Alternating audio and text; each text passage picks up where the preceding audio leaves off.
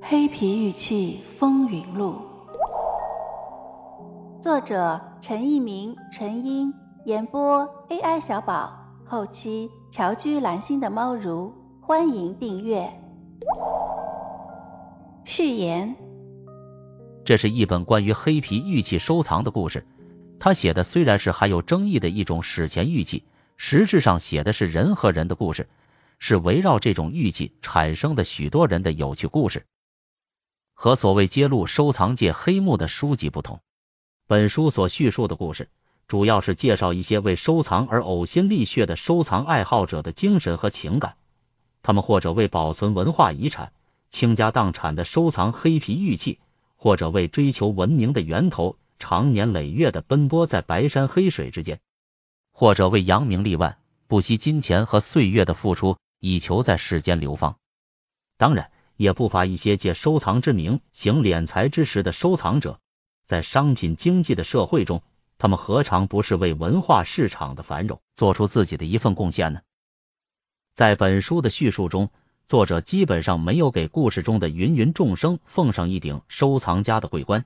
其实，现在市面上的收藏家多得不计其数，更何况收藏家并不是一个十分稀罕的称号，戴一顶这样的帽子。其实没有多大的妨碍，不过以张伯驹、潘达于为楷模，即使如香港的一位张姓收藏大人物来说，恐怕还是不能成为一个真正的收藏家。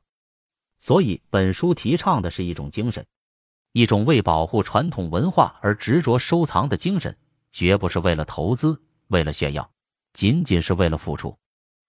当然，我们并不是否定收藏的增值行为，想使收藏增值。也是一件无可厚非的事情。在当今这个没有金钱是万万不能的社会转型期中，想发财能发财也是一件光彩的事情。我们并不排斥收藏中的投资行为。本书想叙述的理念是，收藏的本意应该是一种纯粹的文化行为。只有纯粹的从事本意收藏的人，才能称得上真正的收藏家。把文化珍品当股票来操作，虽然无伤大体。而且比文化大革命中的破坏不知好上多少倍，但毕竟和收藏的本意有一定的距离。本书想说的是，在中国有相当一批为中国而收藏的人士，他们用自己的钱为中国收藏了许多祖宗留下来的宝贝。他们有的可能腰缠万贯，有的却家徒四壁，有的已经名扬四海，有的却受到唾骂。收藏过程中的是是非非，谁能说得清楚？谁都说不清楚。当他们的藏品被一些专家学者一锤子砸碎时，很难说清收藏者的心情。面上的强颜欢笑，移不去心中的酸楚。砸碎的不是藏品，而是收藏者的梦想和岁月。日月年华就在锤子下粉碎。如果他们知道这些所谓的专家仅仅是一些古玩商人的话，他们呕心沥血收藏的珍品，真正要是他们呕血了。有人为中华文化而收藏，有人借中华文化而发财。当某些人高叫圆明园的水龙头是国宝时，当某些人借民族感情而疯狂抬高这些清代由外国人制作的铜器的价格时，我们完全有理由怀疑这是出货前的吆喝。收藏不是简单的买进东西。当大量的出土品冲击市场时，精明的商人装模作样的坐在鉴宝类节目上。把不少文化精品打入地狱，以维护自己的利益。于是，商周的青铜器卖不过清代的外国铜器，宋元的瓷器卖不过清代的瓷器。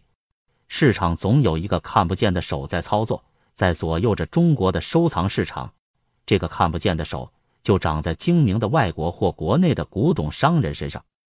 可悲的是，我们的许多专家被这些看不见的手所左右。一些陈规陋习使他们看不清目前的收藏市场所出现的大量珍品。当学术争论影响到专家的地位和利益时，假作真时，真亦假。目前的收藏界已经没有权威，没有谁能说了算。鉴定证书漫天飞舞，谁又相信这些鉴定证书呢？本书所讲的一件关于鉴定证书的故事，就是一件十分令人发笑的事情，在文物界。当一些离经叛道的观点和事物刚开始出现时，往往会受到正统学者的打压，他们的论文和著作往往找不到地方发表，他们难以通过学术出版界来为自己的发现辩护，甚至一些主流学界的专家学者也会因为发表同意民间收藏界的意见而受到打压。相反，一些权威的专家学者却能长篇累牍的发表著述，去任意歪曲和否定一些新出土的文物。最后，这些文物又会像原青花龙纹像耳瓶一样，被迫远走他乡，深藏在外国古董商的保险箱里，陈列在外国的基金会展厅中。当国外的投资者收藏了足够多的现在他们也不肯公开承认的文物时，时机一旦成熟。某个著名的拍卖公司就会拉出一个天价，把这些宝贝再倒手回中国，以保护、抢救或回归的名义卖给富起来的中国人。因为如此，现在有一股否定科技鉴测的思潮，一些专家拼命否定仪器在文物鉴定中的作用，而一些主张科技鉴测的学者好像也并不相信，只有肉眼才是区别文物真伪的唯一标准。而且只有某些个别的人的肉眼才是比仪器高明的神器。好在现代社会还有互联网，一些收藏爱好者笑聚互联网上，扯起造反的旗子，打起擂台，也自己讨论起文物的真伪来。他们希望以自己微薄的财力，为祖国的文物撑起一顶也许并不起眼的保护伞。他们能成功吗？他们能使历史不再重蹈覆辙吗？本书讲述的故事。就是希望文物流失的事情不再重演的故事。希望我们祖宗的东西，急需要使用国际眼光来把它们判定为世界性的文化遗产，也不要毁在我们这一代人手中。